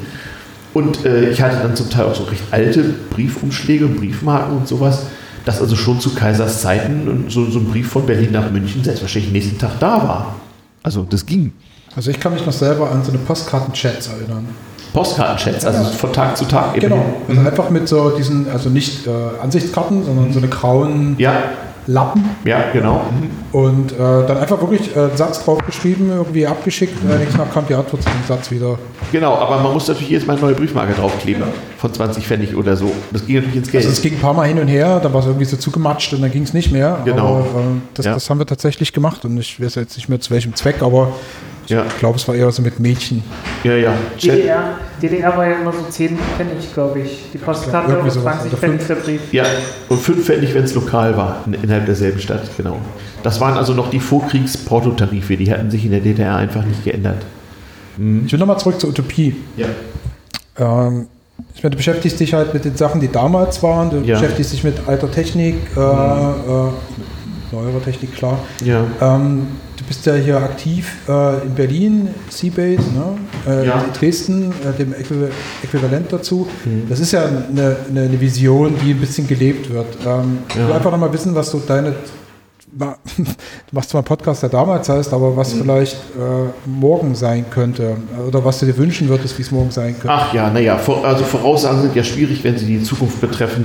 Also ähm, ich halte was davon und das wird ja offenbar auch gut angenommen, das merke ich auch an den Podcast-Hörern. Ich halte was davon, den jungen Leuten TM zu erklären, wie das damals so war, als wir nicht hatten, weil das zum Verständnis, wie es dazu kam und warum Dinge so sind, wie sie nun mal sind, ungeheuer viel beiträgt. Ich glaube, das wird auch in Zukunft so sein. Inzwischen habe ich mich da mehrere Abs- Abstraktionsstufen von wegbewegt. Also aus der Technikgeschichte wurde bei mir eine Technik-Kulturgeschichte. Inzwischen betreibe ich an der TU Dresden Technik-Philosophie. Ähm, und äh, muss mich da auch in völlig neue Sphären reinarbeiten. Und es fällt mir auch nicht immer leicht, aber ähm, man wächst da ja mit seinen Aufgaben.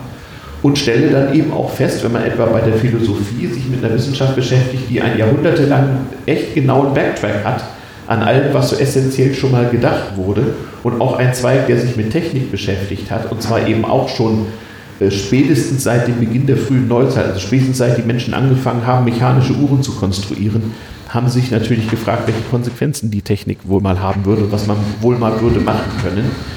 Ähm, und da kann man natürlich daraus lernen, da gibt es auch Wiederholungseffekte und ähm, ich finde das immer ganz erfrischend so, wenn man irgendwie in so einem Seminar sitzt und dann äh, ist da ein junger Doktorand, der macht irgendwie Mensch-Maschinen-Interaktionsschnittstellen und berät Leute, die medizinische Prothesen oder sowas konstruieren. Und dann ich, war ich euch dabei, dann war da ein brasilianischer Philosophieprofessor, der sich mit deutschem Idealismus und so beschäftigte.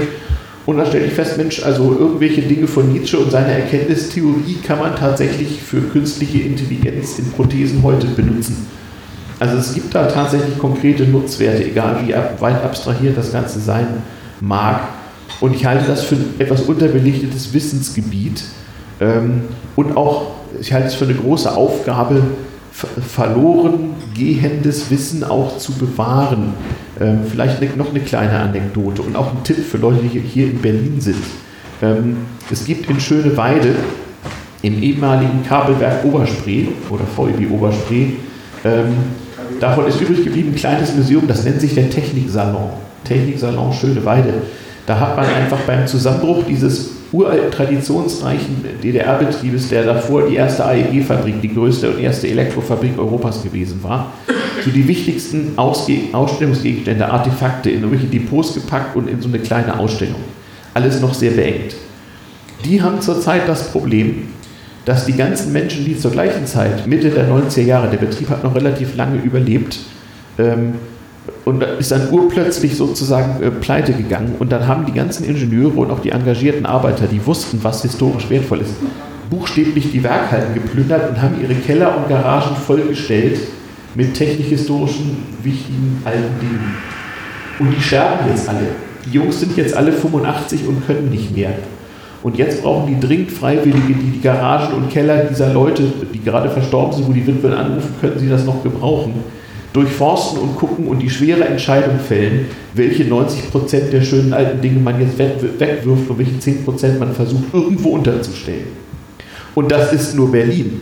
Das ist auf der ganzen Welt so gerade. Ähm, da haben wir also wirklich eine große Aufgabe, würde ich sagen. Ja, wobei der Wert von alten Dingen natürlich immer darin liegt, dass die meisten davon tatsächlich verschollen sind. Oder nur noch sehr, sehr, sehr selten. Das ist ja, Ja.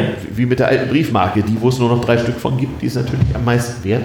Aber ähm, es ist schon wichtig zu sehen, mit wie viel Aufwand, aber auch wie viel Kreativität und mit wie beschränkten Möglichkeiten Leute eben zum Beispiel äh, Geräte gebaut haben, mit denen sie bewegte Bilder erzeugen und vorführen konnten. Also der, so diesen Aufwand würde ja niemand treiben, das, das, stimmt nicht. Es wird der Aufwand getrieben, der nötig ist, bis es klappt.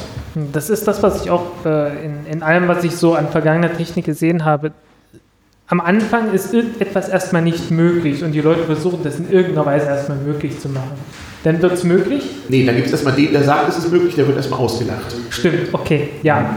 Ja, und dann. Irgendeiner macht es dann mal. Mhm, dann wird ihm das nicht geglaubt. Hm. Ja. Und als die Welt noch nicht globalisiert war, passierte das parallel zur etwa gleichen Zeit in fünf Ländern? Das passiert heutzutage immer noch. Ach so. Dass, dass sowas auch mal in, in mehreren Labors gleichzeitig mhm. irgendwie ein Durchbruch gemacht wird. Das, mhm. das gibt es nach wie vor. Ähm, aber es, es wird dann halt irgendwann, äh, irgendwann ist es dann halt möglich und dann wird es erstmal sehr, sehr komplex immer. Ja. Also äh, dann, dann wird gesagt, ach hier, das, das können wir da noch verbessern und dann, dann schraubt man irgendwie noch so ein kleines Teil dran und dann da noch ein Teil dran und mhm. so weiter. Mhm. Und irgendwann ist das Ganze ein furchtbar komplexes System, das aber funktioniert und mhm. auch mehr oder weniger gut funktioniert, mit dem winzigen Nachteil, dass es furchtbar teuer ist. Und dann irgendwann wird es wieder genau, primitiver. Und dann, genau, und dann werden kreative Lösungen benutzt, die dafür eigentlich gar nicht vorgesehen war. Also was weiß ich, dann hat man einen Fernseher und stellt fest, okay, ein Fernseher funktioniert so, dass ich bei einer Elektronenröhre so einen, einen Elektronenstrahl habe, der, der auf einer äh, besonderen Schicht bestimmte Farbeffekte erzeugt und das Ganze geht zeilenweise. Ja. Irgendwann muss ja, wenn, die, wenn das Ding unten angekommen ist, mal wieder der Zeilensprung nach oben erfolgen. In der Zwischenzeit könnte ich da irgendein Signal übertreiben. Das hat man gemacht. Das war dann der Bildschirmtext, den wir vielleicht noch kennen, so mühsam, äh, mit einer entsprechend geringen Übertragungsrate. Äh, ich hatte es vorhin erzählt, die Leute haben sich dann gegenseitig bespielte Audiokassetten geschickt und so einen Audiobrief erfunden. Hatte auch keiner dran gedacht. Also man macht halt mit den Möglichkeiten, die man hat, alles, was geht und noch ein bisschen dazu. Und diese Leute sind mir am sympathischsten, die einfach ähm, so Hacker im guten Sinne sind und versuchen einfach mit den Mitteln, die sie haben, neue Dinge zu tun, für die diese niemals vorgesehen waren. Hm. Ich finde es halt immer toll, wenn dann, wenn jemand eine, eine Idee hat, wo dann mit wirklich sehr, sehr einfacher Technik plötzlich was möglich wird. Also dieses ja. Jahr, dieses Jahr hatte ich ein was entdeckt, äh, Stromspeicher. Ich meine, da, da, reden wir jetzt über alles Mögliche, mhm. äh, über irgendwelche exotischen Batterien und sowas. Mhm. Und die hatten halt gesagt, naja, wir nehmen einfach ein paar Steine, machen die heiß mhm. und mit den heißen Steinen können wir Luft heiß machen, mit der heißen Luft können wir Dampf erzeugen und dann einfach eine Turbine, wie man es in jedem normalen Kraftwerk hat, betreiben. Und äh, das ist halt eine Technik, die man mindestens theoretisch und eigentlich auch ganz praktisch mhm. äh, wirklich skalieren kann bis in Mega- und Gigawatt-Größen. Genau, bis dann irgendwann ein bedauerliches Unglück geschieht. Genau. Ja, da, nur da kann halt nicht viel passieren, weil alles, was du machst, ist, du hast halt äh, eine große Menge an Steinen, mhm. irgendwie so 10.000, 100.000 Tonnen Steine, mhm. die machst du halt heiß so auf 900 Grad. Na, was kann schon und, passieren, äh, ja. Naja, ja, was, du kannst halt Luft durchblasen. Was, was, machen Sie da? Unfug. Mhm. Ja, ja, verstehe. Naja, so nach Speicherofen wäre genau dasselbe. Oder ich denke immer so an der ganzen Auto-, äh, Elektromobilitäts- und Batteriediskussion. Vielleicht sollte man mal wieder die gute alte 70er-Jahre-Technik der pressluftbetriebenen Kleinlieferwagen äh, erzeugen. Das war nämlich in Italien ein großes Ding. Man hat einfach so ein VW-Bus großes Auto mit ein paar Druckgasflaschen einfach mit Druckgas betankt und diese Pressluft hat dann eben das ähm, Auto angetrieben. Es ging ja auch. Vor Jahren ging das irgendwie in Indien rum, genau so eine Technik. Ja, klar. Ähm, ja, aber ich glaube, da wird es. Also zurzeit ist man da ja bei Lithium-Batterien. Äh, ja. Man ist jetzt umgeschwenkt, das Lithium kommt nicht mehr so sehr aus Chile und Bolivien, jetzt kommt es zum größten Teil aus Australien. Also Aha. wird jetzt wirklich richtig äh, abgebaut im Tagebau, also ja. großtechnisch halt. Mhm. Ähm, und ich, ich habe jetzt so langsam mitbekommen, äh, es gibt ernsthaft Bewegung in dem Feld, dass man auch von dem Lithium wegkommt. Weil, also Lithium-Batterien hat man ja sowieso das Problem. Neue Batterien. Einmal Lithium, hm, so viel gibt es davon nicht, ist relativ knapp und deswegen ja. fängt man so an. Ne? Und irgendwann hat man jede Menge Dann chemisch Kobalt, belasteten Kobalt, sehr schön. Das Kobaltzeugs, gut, davon kommt man langsam weg. Jede Menge Industriemüll, hervorragend. Den ja, ne? Mit dem Müll können wir dann wieder die aufgelassenen Bergwerke vollstellen. Hm. Aber der heißen Steine rausgeholt haben. Aber der genau. Witz ist, man kriegt, man kriegt das hin, davon wegzukommen. Man kommt von was allem irgendwann weg, es bleibt halt immer irgendwie was nach. Das ist der Nachteil mit der ganzen Technik. Ne? Das ist ein gutes Stichwort, was Frank da Wir kommen dann halt mal von den Sachen weg. Ja? Ja. Ähm, Das sind ja alles Dinge, die du betrachtet hast, dein knapp 70 Folgen da, ne? Ah. Von denen wir weggekommen sind. Das ist keine Jubiläumsfolge hier oder Nein, so. Machen nein. wir aber Folge 100. Genau. Ähm, Dinge, von denen wir weggekommen sind. Äh, ich will jetzt bloß mal so ein bisschen den, den Kasten vielleicht ein bisschen schließen können. Ähm, Vielleicht ist es ja tatsächlich so, dass wir, umso besser wir verstehen, wie die Dinge geschehen sind, wie sie gekommen sind, dass es so ist, wie es ist, dass wir vielleicht auch wissen, was wir in der Zukunft äh, tun sollen. Ja, die Frage hat es eben schon mal. Also ich tue mich damit schwer. Ich kriege natürlich Anfragen von Leuten, die sagen, ja, ich arbeite gerade an diesem oder jenem. Haben Sie vielleicht Forschung oder haben Sie Quellen zu dieser oder jener Sache? Ähm, natürlich haben Entwickler äh, immer das Problem, gucken zu müssen, schon wegen Urheberpatent, sonst irgendwie, ob schon mal jemand irgendwie irgendwas probiert hat. Oder einfach nur, ob schon eine Problemlösung gibt, die nur in Vergessenheit ge geraten ist. Aber Zukunftsprognose, Zukunftsprognose im, Sinn, im Sinne von, können Sie mir sagen, äh, äh, was weiß ich, womit wir 2050 Daten übertragen? Nee, also äh, dazu qualifiziert mein Tun auch nicht. Also in Deutschland auf jeden Fall nicht mehr im Internet. Größtenteils Glasfaser. klar, Nicht hier, nicht hier. Nicht Ja, ja. Aber ich Licht, mein, Licht durch Kupfer. ja, nee, aber ähm, meistens ist es ja so, der größte Teil bleibt wie er ist. Naja, Wenn du guckst dir an, vor 50 Jahren, naja, Strom halt durch Kupferkabel, kann man auch mit Aluminium machen, okay. Aber so irgendwie so Stromübertragung durch Kabel, das hat sich nicht nur bewährt, das wird auch so bleiben noch eine ganze Weile. also gut, in, in dem Sinne Individualverkehr Ja. wird es in irgendeiner Form auch weiterhin geben müssen. gehe ich auch von aus. Weil Ja. so ganz kollektiv kann man das nicht machen. Nö, es wollen ja viele auch einfach nicht. Umgekehrt, man, man, sieht, man sieht den Bedarf, dass es äh, Ja. so einen kollektiven Sammelverkehr, Bus, Bahn, Flugzeug, Ja. sowas geben wird. Manche Sachen werden ja auch wieder vorgeholt. Manche Städte äh, reaktivieren ihre alte Straßenbahn wieder, wenn sie die Schienen noch haben. Ähm, weil manche es vielleicht auch irgendwie schön finden. Es mag ja auch einen ästhetischen Wert haben. Ich weiß es nicht genau. Also ähm, vielleicht haben wir auch irgendwann wieder Zeppeline, weil die nicht so viel Klimagase Gase produzieren. Ich weiß es nicht genau. Aber das ist Spekulation. Also Zukunftsvorhersage aufgrund von Technikgeschichte, also das Konzept erschließt sich mir bisher nicht. Also mein Eindruck war bis jetzt immer, es bleibt erstmal im Prinzip bleibt alles wie es ist. Und die paar Prozent, die sich ändern, auf die kommt es dann an. Hm. Aber den Rest erkennt man immer noch. Genau. Also ich meine, irgendwie den Schrank wird man immer noch haben. Ja, ja. Sessel auch, Na klar. Tisch auch. Reden ja aber ja nicht über Sessel. Nee, wir, wir, reden, wir reden nicht über das, das stimmt. Okay, ähm, wir, Aber wir reden ziemlich viel, das finde ich auch gut, darüber, warum wir das tun, was wir hier tun. Das ist natürlich für den Anfang von so, ein- für so eine öffentliche Veranstaltung auch mal wichtig. Ansonsten, ne, damals-tm-podcast.de oder einfach damals TM in jede Suchmaschine und dann findet man sich schon zurecht in diesem Menü. Was man auch auf jeden Fall noch haben wird, sind ganz normale Computer. Ganz auch, wenn alle Leute, Computer. auch wenn alle Leute schon von, von Quantencomputern reden. Ja, ich, ich rede ja seit längerer Zeit davon, dass ich Angst habe, dass sie mich irgendwann aus meinen eigenen Computern aussperren. So nach dem Motto, so, so wie mein Vater früher nur sein Unix-Terminal hatte, wäre das doch so Firmen wie Apple wahrscheinlich am liebsten, wenn man nur noch das auf seinem Pseudocomputer machen kann, was die Firma Apple auch will, dass man macht. Also das ist eigentlich so eher meine Befürchtung, dass wir aufpassen müssen, dass man uns nicht irgendwann, irgendwann aus unseren eigenen Maschinen äh, aussperrt oder dass es so kommt, wie es schon mal war bei großen Computern. Man kann sie nicht kaufen, man kann sie nur mieten. Ich meine, wenn ich mir ein sogenanntes E-Book bei Amazon kaufe, dann kaufe ich mir ja nicht ein Buch, sondern ich erwerbe das Recht, äh, eine Datei zu lesen, solange es, äh, solange es dem Anbieter gefällt. Und der kann diese hinterher löschen oder auch verändern. Nicht? Also das Wahrheitsministerium wird auch möglich. Ich weiß nicht so recht, ob das so gut ist. Naja, schlimmstenfalls gibt es die analoge Lücke. Mhm. Ja, Entweder Bücher, die es noch gibt. Mhm. aufnehmen, Mhm. Schlimmstenfalls vom, vom Lautsprecher Ja. oder halt abtippen. Ja. Wie man es früher gemacht hat, Ja. äh, als man diesen Mit- Aufwand noch getrieben mit, hat. mit riesigem Aufwand. Ich habe das noch im, im, Osten noch gesehen, wo eben bestimmte Bücher nicht vervielfältigt wurden oder nur in ganz kleinen Auflagen. Das musste noch nicht mal groß verboten sein. Da haben die Leute tatsächlich auf der Schreibmaschine Bücher abgetippt und diese abgetippten, dreimal mit Kohledurchschlag durch, äh, äh, fabrizierten Manuskripte, die wurden total zerlesen weitergegeben. Und genau, Musik aus dem Lautsprecher aufnehmen, wenn es anders nicht ging, auch das. Kassetten kopieren, drei oder vier Mal, bis es gerauscht hat, aber ne, besser Ja. als nichts. Ja.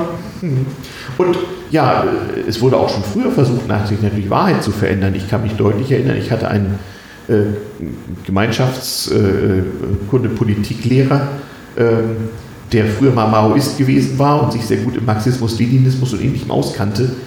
Und äh, der fragte uns dann, wer von euch fährt ab und zu in die DDR? Meldete ich mich und dann kriegen wir alle den Auftrag, wir sollten uns mal in der DDR hier Marx Engels Werke, das Kapitalband 1 kaufen. Und in unserer Schulbibliothek, die die Nazi-Zeit ganz gut ungeplündert überstanden hatte, da gab es auch noch Originalausgaben von Karl Marx Werken, also gedruckt in England im 19. Jahrhundert. Und da hat er uns an wenigen Stellen gezeigt, wie man sozusagen Fälschen durch Weglassen machen kann. Also wie sozusagen die DDR in ihrer offiziellen ideologischen Darstellung bestimmte Quellen einfach nicht mehr abgedruckt hat. Man kann das auch mit Auflagenbüchern verändern. Das fand ich damals sehr erhellend. Und das war auch eine Motivation für mich, immer danach zu streben, dass man selber seine Dinge publiziert und dabei nicht von anderen abhängig ist. Und daher auch Piratenradio und ähnliches mehr. Quellenstudium. Letztendlich ist es mhm. ja auch so, dass wenn man sich mit Technik in Zukunft befassen will, Quellenstudium ist dann auch technisch, sich die Sachen anzugucken, die es gab, mhm. und zu gucken, wo es herkommt. Mhm. Warum es so ist, wie es ist. Und es kam, es kam so, dass es ist, wie es ist. Das ist ja der Claim von damals TM. Genau. Ja, da wäre vielleicht auch ein bisschen so, jetzt, jetzt auf die Uhr schaue, ja. das ist jetzt vielleicht auch ganz gut. Ja, ähm, hatten wir uns so vorgenommen. Genau. Mhm. Ähm, das ist ja quasi der erste Live-Podcast aus dem Butter. Es wird irgendwann genau. so eine Art Meta- Plattform geben, wo wir dann alle genau. Podcasts, die äh, quasi alles in Butter aufgenommen wurden. Alles sind. in Butter, ja, genau. Eine, ähm, extra Meta-Podcast-Reihe.